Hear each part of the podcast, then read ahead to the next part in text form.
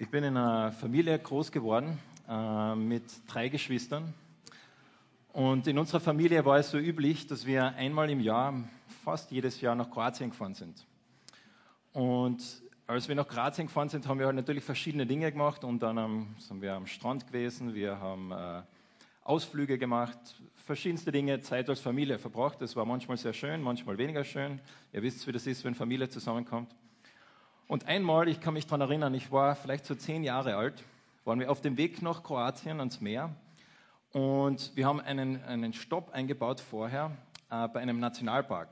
Ich kann mich nicht mehr erinnern, welcher Park das war, aber an was ich mich erinnern kann, ist, dass mein Bruder, der fünf Jahre älter ist wie ich, überhaupt nicht dort sein wollte. Das war ein wunderschöner Nationalpark mit, mit, mit, mit Wasserfällen und wirklich wunderschön. Und die restliche Familie hat das genossen, nur mein Bruder, der vielleicht so 15 war zu der Zeit, äh, der wirklich nicht da sein wollte, für den das, der zu cool für das Ganze war, der wollte einfach nicht dort sein, äh, wollte keine Zeit mit uns verbringen. Und es war interessant. Wir als Familie haben das genossen. Mein Bruder ist immer so 100 Meter hinter uns gegangen und mit ganz traurigem Gesicht. Und ich habe zu der Zeit zu meinem Bruder aufgeschaut. Und mit der Zeit auf einmal hat sich meine Stimmung auch verändert. Auf einmal haben wir gedacht, na, das ist ja langweilig und eigentlich ist es ja eine blöde Geschichte da und lieber wäre jetzt daheim. Und, und schlussendlich haben meine Eltern mit uns beiden äh, gekämpft, weil wir beide wollten nicht mehr dort sein. Der Grund war der, mein Bruder war ein Vorbild für mich, war jemand, zu dem ich aufgeschaut habe, äh, bewusst oder unbewusst, aber jemand, äh, der für mich wirklich ein Vorbild war. Und wenn du Kinder hast, dann äh, weißt du, vielleicht hast du äh, mehrere Kinder, du weißt, dass die Kleinen immer zu den Größeren aufschauen. Und wenn der Größere mit äh, einem Hammer dumm läuft und am Boden trischt, dann läuft der Kleinere gleich hinten nach und macht das Gleiche. Aber das ist nicht nur mit Geschwistern so, sondern auch mit uns Eltern. Wenn du deinem Kind sagst, naja, am Tisch wird kein Handy verwendet, aber du selbst hast das Handy da und schreibst SMS, früher oder später, sie werden genau das Gleiche machen, weil sie zu uns aufschauen. Weil wir Vorbilder für sie sind. Und das ist interessant im Leben als Christ. Wir sind dazu aufgefordert, Jesus als Vorbild zu haben. Wir glauben, dass Gott, und jetzt müsst ihr ein bisschen eure Kreativität verwenden, das ist äh, Gott, es ist sehr schwierig, Gott mit Kinderspielzeug darzustellen, äh, dass Gott diese Welt geschaffen hat und uns geliebt hat. Aber Gott war nicht alleine, sondern in seiner Dreinigkeit und unter anderem mit seinem Sohn, er ist ein Schaf, falls ihr das nicht sehen könnt, äh, von Ewigkeit. Und Gott hat diesen Sohn auf die Erde gesandt und uns gezeigt, wie er ist. Für drei Jahre lang war Jesus auf dieser Welt und hat anderen Menschen, die um ihn herum waren, seinen Jüngern und anderen Menschen, die ihn beobachtet haben, gezeigt, so ist Gott. Und früher oder später ist der eine oder der andere gesagt, okay, ich will ihm nachfolgen. Das ist ein, ein Mensch. Ich will ein Christ werden. Ich will so werden wie Gott. Ich will so werden wie Jesus. Ich will ein Leben mit ihm leben. Und nach der Auferstehung ist Jesus zurück zum Vater gegangen und sitzt jetzt zur Rechten, steht zur Rechten Gottes. Und wir als Nachfolger, du und ich, wir sind noch hier. Und wir haben jetzt den Auftrag oder das Privileg, Kinder Gottes zu sein. Wir haben letzte Woche gehört, dass, dass unser Tun in unserer Identität verankert ist. Wir sind Kinder Gottes. Und jetzt sollen wir ähnlicher werden, ähnlich Gott werden, ähnlich Jesus werden. Aber wie geht das? Ich sehe Gott nicht. Ich sehe Jesus nicht. Wie kann ich Jesus ähnlicher werden? Wie kann ich ein Leben leben, wo es sich einfach offenbar ist, dass Jesus in mir ist, dass etwas anders in mir ist. Wie geht das? Gott hat uns seinen Heiligen Geist gegeben, aber wie kann es ganz praktisch ausschauen? Und heute wollen wir uns einen Text anschauen in einem äh, Buch der Bibel, das ist äh, das Galater, Galaterbrief, ihr dürft es mal aufschreiben, Galater 4 auf euren Smartphones oder äh, ganz altmodisch in euren Büchern. Äh, Galater 4 und in diesem Buch schreibt der Paulus einen Brief an, an ein paar Leute, die in Galatien gewohnt haben. Und zu der Zeit hat es ein riesiges Problem gegeben in diesem Ort, in diesem Dorf. Und zwar das Problem war, dass dort Menschen waren, die Jesus kennengelernt haben, die gesagt haben, okay, ich will ein Leben mit Gott leben, aber sie haben gesagt, ich muss vielleicht doch noch ein paar Regeln befolgen. Ich muss vielleicht doch noch mich beschneiden lassen. Ich muss vielleicht doch noch ganz gewiss den Sabbat einhalten. Und so haben sie gekämpft, wie, wie, wie schaut das aus? Wie kann ich mit Gott leben? Und wie ist das mit dem Gebot von Mose? Dieses Gebot, das gegeben worden ist. Müssen wir als Christen dieses Gebot jetzt noch einhalten? Und das war die Frage, die ganz aktuell brennend war. Das war noch nicht klar, wie das ausgehen wird. Die christliche Gemeinde war erst 20 Jahre alt. Dieser Brief ist ca. 50 nach Christus geschrieben worden. Das war eine, eine top aktuelle Sache. Vielleicht für uns, die wir 2000 Jahre später leben, ist es nicht mehr so aktuell, weil wir die, die ganze Bibel haben, das ganze Neue Testament, wo so viel drüber steht, dass wir durch Gnade gerettet worden sind und dass wir nichts machen können, das zu dem hinzufügt. Aber zu dem Zeitpunkt war es noch ungewiss. Wie, wird das, wie ist es? Wie lebt man als Christ mit dem Gesetz von Mose? Das war noch ungewiss. Vielleicht kann man das vergleichen mit äh, der Ungewissheit, wird der Kurze schaffen, mit den Grünen eine Koalition zu bilden? Wir wissen es noch nicht. Äh, vielleicht müssen wir zwei Monate warten, drei Monate oder keine Ahnung. Der Ausgang ist noch ungewiss. Wer wird heute im Tennisfinale gewinnen? Wird Dominik Thiem es schaffen, diesen großen Pokal zu gewinnen? Wir wissen es noch nicht. Wie ist es mit den Demonstrationen, die momentan in Hongkong stattfinden seit Monaten? Was wird der Ausgang da sein? Wie wird China damit umgehen? Der Ausgang ist ungewiss. Und so war das damals für die Galater. Und in diese Situation rein schreibt Paulus diesen Brief. Und während er diesen Brief schreibt, ich glaube, er, er zeigt uns etwas, das uns helfen kann, wie wir als Christen Jesus ähnlicher werden können. Und so, also wie gesagt, falls ihr äh, eure Smartphones da habt oder eure Bibeln, schlagt auf Galater 4 und wir steigen ein in Vers 8.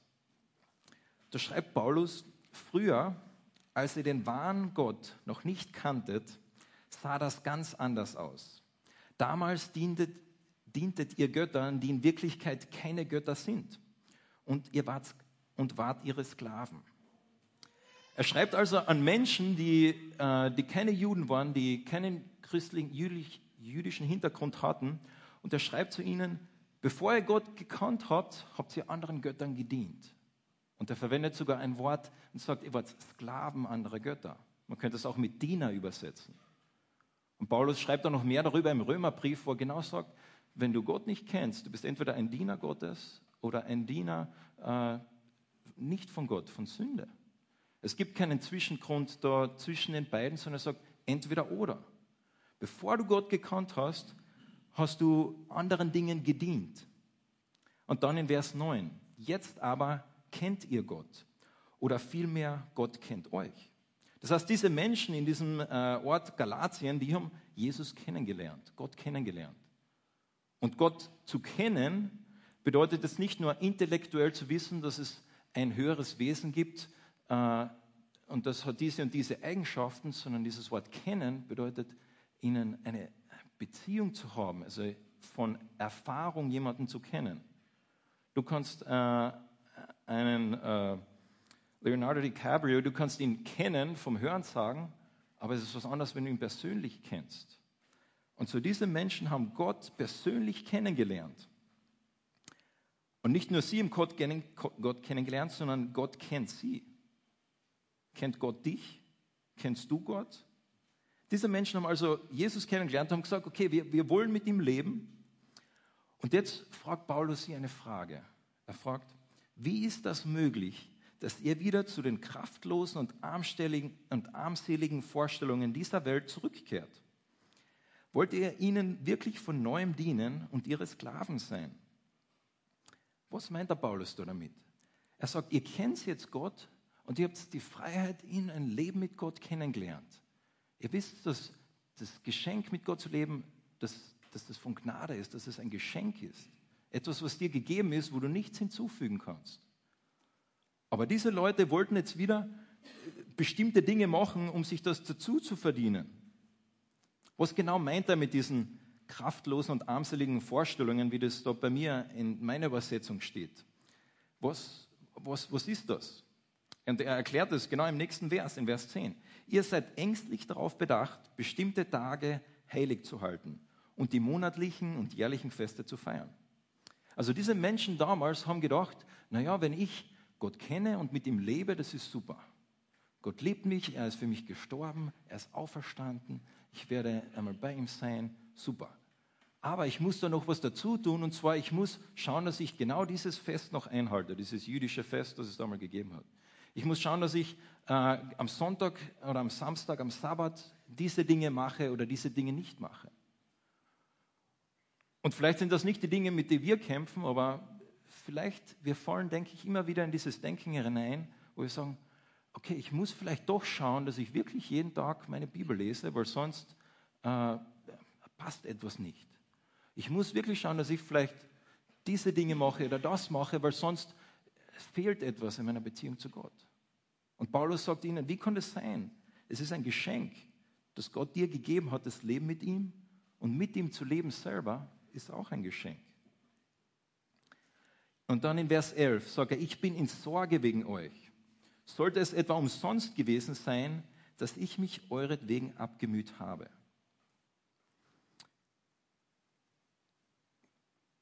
Es gibt viele Menschen, zu denen ich aufschaue in meinem Leben. Es gibt, äh, wenn ich an jemanden denke, der ein Mensch ist, der einfach ein Beter ist, der für so viele Menschen betet und so ein Herz hat, die Menschen vor Gott hinzulegen im Gebet. Ich kenne Menschen, die, die einfach so selbstlos leben, dass sie, äh, dass sie ganz, ähm, ihr ganzes Leben, es dreht sich nicht um sie, sondern es dreht sich um andere. Und ich schaue zu dem und sage, du bist ein Vorbild für mich. Aber es gibt eine Person, und diese Person habe ich kennengelernt, als ich in Amerika war, und sein Name ist Craig. Und Craig war jemand, wenn du mit ihm, wenn du ihn getroffen hast, du hast gewusst, der interessiert sich für dich. Sobald er mit dir geredet hat, hat er nur dich angeschaut, da hätte neben eine Bombe explodieren können, er hat dich angeschaut und er hat, du hast gespürt, er, er, er interessiert sich für dich. Und er hat sich nicht nur für dich interessiert, sondern er hat wirklich auch sich dann investiert in dein Leben. Er hat sich in mein Leben investiert. Er war jemand, der, der demütig war. Jemand, der ein Vorbild für mich war in vielen Dingen. Kennst du so jemanden in deinem Leben? Jemand, zu dem du aufschaust und der für dich ein Vorbild ist. Vielleicht ist es jemand, der schon vor Jahren gestorben ist oder jemand, den du heute noch jeden Tag siehst. Aber gibt es da jemanden in deinem Leben, zu dem du sagst, das ist ein Vorbild für mich? Ganz allgemein, aber vielleicht speziell als Christ. Kennst du einen anderen Christen, wo du sagst, wie der sein Leben im Glauben lebt?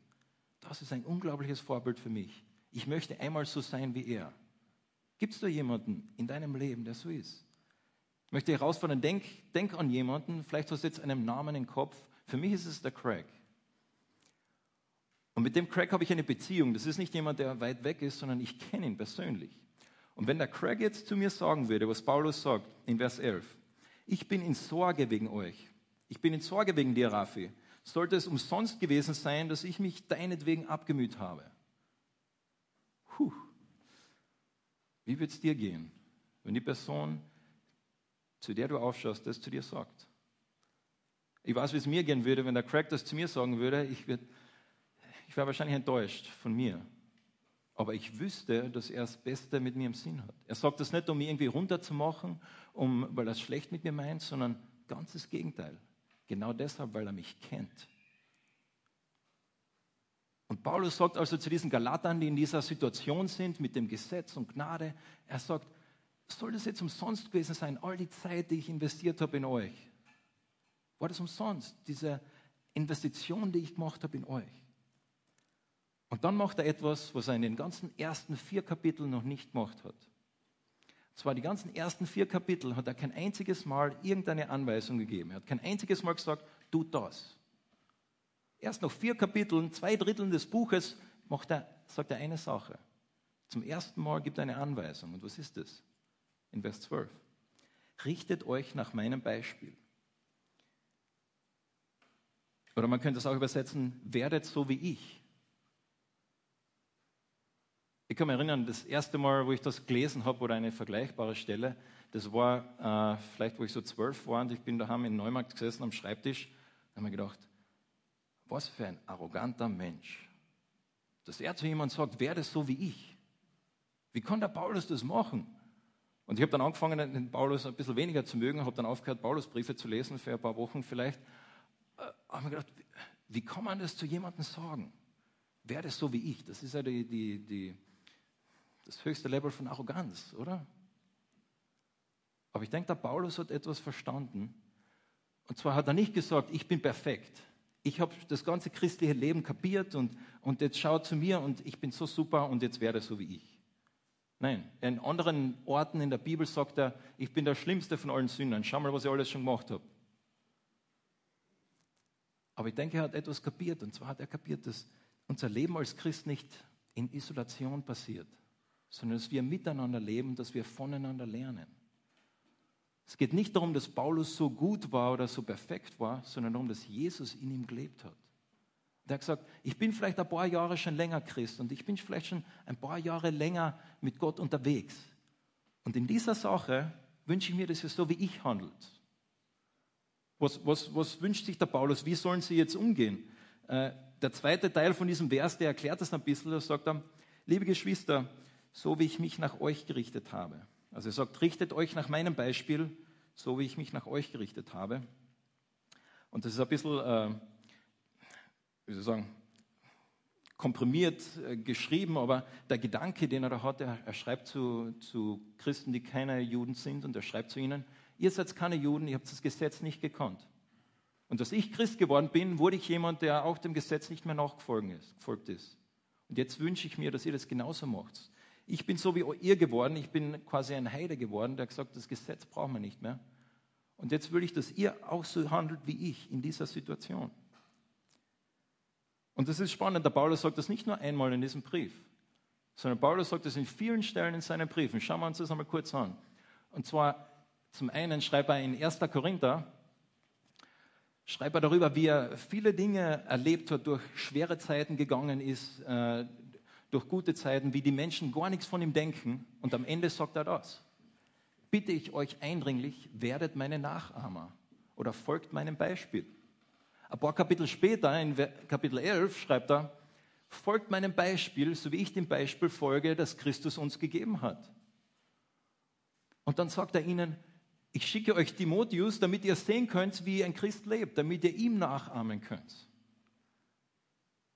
In einem anderen Brief schreibt der Paulus, folgt alle meinem Beispiel, Geschwister, und richtet euch an denen aus, deren Leben dem Vorbild entspricht, das ihr in uns habt. Er sagt nicht nur, folgt mir noch als Paulus, ich der Apostel, der Paulus, der alles verstanden hat, sondern nein, es gibt andere Menschen, die vielleicht schon mit, länger mit Jesus gehen und denen ihr nachfolgen sollt, ihr Philippa. Oder ein viertes, Ihr wisst doch, wie ihr euch verhalten müsst, um unserem Beispiel zu folgen. Wir haben, als wir bei euch waren, kein ungeordnetes Leben geführt. Nicht, dass wir kein Recht gehabt hätten, uns von euch unterstützen zu lassen, aber wir wollten euch ein Beispiel geben, das ihr nachahmen könnt. Im Kontext geht es darum, dass der Paulus gesagt hat, wie er mit Gold um, umgegangen ist. Ganz praktisch. Er hat gesagt, ihr habt gesehen, wie ich mit Gold umgegangen bin, ihr sollt das Gleiche machen. Und ich denke, den, den Gedanken, den der Paulus da hat, das ist der, und zwar, dass wir nicht hier alleine sind, sondern dass Gott uns Menschen gegeben hat in unserem Leben, die wir nachahmen können, die wir wirklich sehen. Ich weiß, dass Jesus jemand war, der keine Fehler gemacht hat, der Menschen geliebt hat. Aber wie schaut es aus? Wenn ich daran denke an jemanden, der das zeigt, wie das ausschaut, dann denke ich an Craig. Ich weiß, dass Jesus jemand war, der ein Beter war, der, der eine Beziehung mit Gott hat, die unvergleichlich ist. Aber wie schaut es praktisch aus? Wenn ich da an jemanden denke, dann denke ich an einen Josh Phillips. Ich weiß, dass Jesus jemand war, der äh, ja, sich für andere Leute eingesetzt hat, der andere Leute äh, von Jesus erzählt hat. Aber wie, wie kann ich das praktisch machen? Wie schaut das aus? Ich denke an einen Ali Reza. Es gibt Menschen in meiner Umgebung, die diesen Charakter Jesus zeigen. Das heißt nicht, dass diese Menschen perfekt sind, aber wenn Jesus in ihnen lebt, dann kann ich so werden wie sie. Und ich würde das Ganze so ausdrücken, Jesus nachzuahmen bedeutet oftmals Menschen nachzuahmen. Jesus zu imitieren bedeutet oftmals Menschen zu imitieren. Nicht, dass diese Menschen perfekt sind, aber dass Jesus in ihnen lebt und sie verändert hat und ich kann ihnen nachfolgen. Aber ich denke, es gibt einige, eine wichtige Voraussetzung, damit das wirklich gewinnbringend sein kann. Und, dadurch, und dafür wollen wir jetzt noch ganz kurz die restlichen Verse hier lesen. Wir werden das äh, relativ zügig lesen und dann am Schluss zwei, äh, zwei Dinge äh, bemerken. Und zwar äh, ab Vers 13 lesen wir jetzt wieder. Ähm, ihr wisst, ähm, äh, genau, äh, Vers 12 im zweiten Teil. Bisher habt ihr mir doch noch nie Kummer bereitet. Also er schreibt an diese Galater. Ihr wisst, unter welchen Umständen ich euch das erste Mal das Evangelium verkündete. Ich, wusste, ich musste wegen meiner Krankheit bei euch Halt machen. Und obwohl mein körperlicher Zustand für euch eine Zumutung gewesen sein muss, habt ihr nicht mit Verachtung oder gar Abscheu reagiert. Im Gegenteil, ihr habt nicht wie einen Engel Gottes aufgenommen, wie einen äh, Nach Benachrichtiger Gottes aufgenommen, wie Jesus Christus persönlich. Ihr wart so glücklich damals. Was ist nur aus eurer Freude geworden? Wenn es euch möglich gewesen wäre, hättet ihr euch sogar die Augen ausgerissen und hättet sie mir gegeben. Das kann ich bezeugen. Viele Menschen denken, dass der Paulus eine Krankheit gehabt hat, die mit den Augen zu tun gehabt hat. Und dass anscheinend, wie wir in diesem Teil lesen, äh, er jemand war, der nicht sehr ich mal, schön ausgeschaut hat oder attraktiv war. Wenn er da heute reinkommen würde, würden die Frauen im Raum sich nicht unbedingt zu ihm angezogen fühlen. Äh, und er schreibt diesen Galatern also, ihr hättet jetzt allen Grund gehabt, äh, mich nicht gut zu behandeln, aber ihr habt es gemacht. Ihr kennt mich, ich kenne euch, ihr wisst, wie ich bin, ich weiß, wie ihr seid. Und dann schreibt er über diese anderen Leute, äh, ab Vers 17, über diese anderen Leute, die, äh, die ihm versucht haben, da einen Keil zwischen ihm und, und diesen Galatern zu treiben. Jene Leute, sie bemühen sich nicht in guter Absicht um euch, ganz im Gegenteil. Sie wollen einen Keil zwischen euch und mich treiben, damit ihr euch dann um sie bemüht. Es ist gut, sich um Gutes zu bemühen, aber tut es nicht nur, wenn ich bei euch bin, tut es immer. Meine Kinder, es ist, als müsste ich euch ein zweites Mal zur Welt bringen. Ich erleide noch einmal Geburtswehen, bis Christus in eurem Leben Gestalt annimmt. Was würde ich darum geben, gerade jetzt bei euch zu sein und im Gespräch mit euch den richtigen Ton zu finden? Denn ich weiß mir keinen Rat mehr mit euch. Ich habe das sehr schnell jetzt drüber gelesen, aber eine Sache, die du da vielleicht spürst, ist, du spürst das Herz Paulus. Er ist so involviert in dem Leben von diesen Galatern. Er kennt sie persönlich. Sie sind Menschen, mit denen er gelebt hat, die, mit denen er Abend gegessen hat, mit denen er das Leben geteilt hat, mit denen er schöne Zeiten, schlechte Zeiten erlebt hat. Und er sagt, ihr kennt mich, ich kenne euch. Ich habe das Beste mit euch vor. Ich habe die besten Absichten für euch. Ist nicht jemand, der weit weg ist, sondern jemand, den sie ganz persönlich kennen. Und ich denke, das ist eine Voraussetzung, damit das da gelingen kann. Dass wir voneinander lernen, bedeutet das, dass wir uns einander gegenseitig öffnen. Das Leben als Christ ist nicht ein Leben, dass wir in Isolation leben und dass wir wissen, es gibt, irgend, es gibt Gott da drüben und, und Jesus wird einmal zurückkommen und bis dahin hoffen wir, dass alles gut klappt. Sondern nein, sagt Gott, ich habe euch Gemeinschaft gegeben, ich habe euch Menschen gegeben. Und das ist spannend, dass Gott, und das sieht man durch die ganze Bibel, Gott liebt es, durch Menschen zu arbeiten. Gott liebt es, durch dich zu arbeiten. Gott könnte so viele Dinge selber machen. Äh, Gott hätte äh, die Israeliten aus Ägypten rausführen können selber, aber er hat einen Mose dazu verwendet. Gott hätte äh, es machen können, dass die, die Israeliten, äh, als sie ihm nicht mehr nachfolgen, dass er einfach selber irgendwie mit einem Neonsein im Himmel sagt, ihr müsst wieder zurückkommen. Aber nein, er verwendet Menschen, er verwendet Richter, die sie wieder zu ihm zurückbringen. Gott hätte Jericho, die Mauern von Jericho einfach so umstürzt, umfallen lassen können. Aber wie hat Gott das, diese ganze Geschichte gemacht? Er hat zwei Spione und eine Frau Rahab verwendet. Gott hätte die Menschen, das Evangelium allen Menschen einfach so irgendwie weitergeben können, aber Gott beauftragt die Jünger und sagt ihnen, ich will euch verwenden. Gott liebt es, durch Menschen zu arbeiten. Gott liebt es, durch dich zu arbeiten. Und ich denke, das Gleiche stimmt auch für unseren für unser Leben als Christen. Dass, dass Gott liebt es, uns zu verwenden, ein Vorbild für andere zu sein. Und gleichzeitig, dass wir Menschen sind, die zu anderen schauen und wo wir von anderen lernen.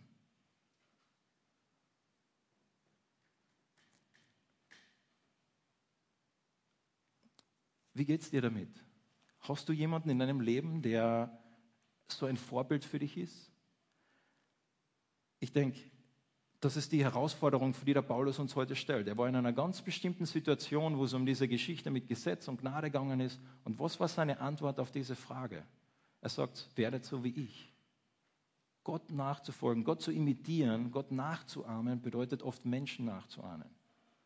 Für die Galater bedeutet das, so zu werden wie Paulus. Und ich denke, für viele Dinge für uns kann das bedeuten, so zu werden wie jemand anderen, den es in deinem Leben gibt. Und so die Herausforderung, vor die uns Paulus heute stellt, das sind eigentlich zwei Herausforderungen. Ich denke, zum einen sagt der Paulus, sei jemand, den Menschen nachahmen können. Bist du schon jemals zu jemandem gegangen und gesagt, werde so wie ich? Puh, das hört sich vielleicht noch einem großen Schritt an, aber es geht nicht um dich. Es geht nicht darum, dass du so super bist, dass du keine Fehler machst, sondern es geht darum, dass Jesus in dir wirkt und dass Gott Menschen verwenden will, dass Gott dich verwenden will im Leben von anderen Menschen. Und so hast du jemanden in deinem Leben, für den du ein Vorbild bist, zu dem du sagst, setzen wir uns manchmal zusammen und reden mal, wie geht's dir? Und schau mir zu, wie, wie ich mein Leben lebe als Christ. Hast du so jemanden in deinem Leben? Gott will dich für das verwenden, so wie er Paulus verwendet hat, so wie er Timotheus verwendet hat, so wie er viele Menschen verwendet hat. Das ist die eine Herausforderung. Und vielleicht denkst du jetzt, na, ich bin zu jung für sowas, ich bin erst 15. Die Antwort, dass du zu jung bist, die hat in der Bibel noch nie funktioniert. Ganz egal, wer du bist, wenn immer jemand gesagt hat, ich bin zu jung für diesen Auftrag Gott, Gott hat ihm trotzdem diesen Auftrag gegeben. Vielleicht denkst du, ich bin zu alt für das, das Leben ist schon fast vorbei, ich bin schon jenseits der 30 äh, oder 70 oder 80. Es, es ist, ich habe mich schon eingelebt mit, wie mein Leben als Christ ist. Aber auch die Antwort, ich bin zu alt für das, hat in der Bibel noch nie funktioniert. Ich kenne keine Bibelstelle oder keine Begebenheit, wo jemand gesagt hat zu Gott, Gott, ich bin zu alt für das, du kannst das nicht mehr. Und Gott gesagt hat, ah ja, ich habe vergessen, du bist ja schon jetzt äh, 67, ja, das geht dann nicht mehr. Nein, Gott will dich verwenden, ganz egal, wo du stehst, ganz egal, wo du in deinem Leben stehst und er will dich im Leben von anderen verwenden. So, das ist die, die eine Herausforderung, vor die uns Paulus stellt.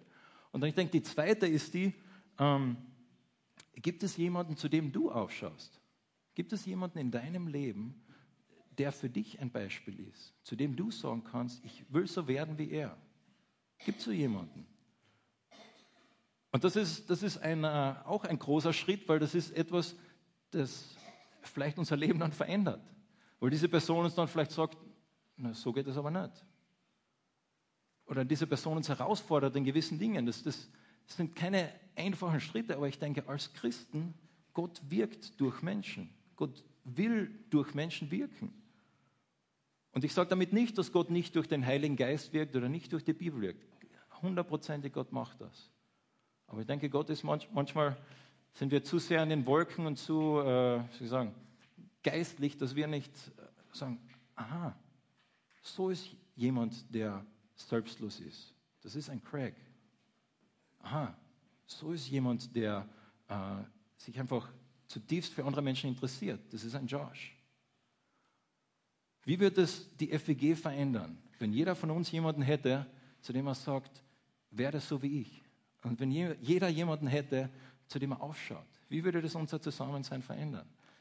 Ich denke, es würde die Gemeinschaft, die Gott sich vorgestellt hat, sehr, sehr gut repräsentieren. Weil Gott wirkt durch Menschen, Gott will durch uns wirken. Und Jesus ähnlicher zu werden, Jesus nachzufolgen, nachzuahmen, bedeutet Menschen nachzuahmen. Lass uns gemeinsam beten.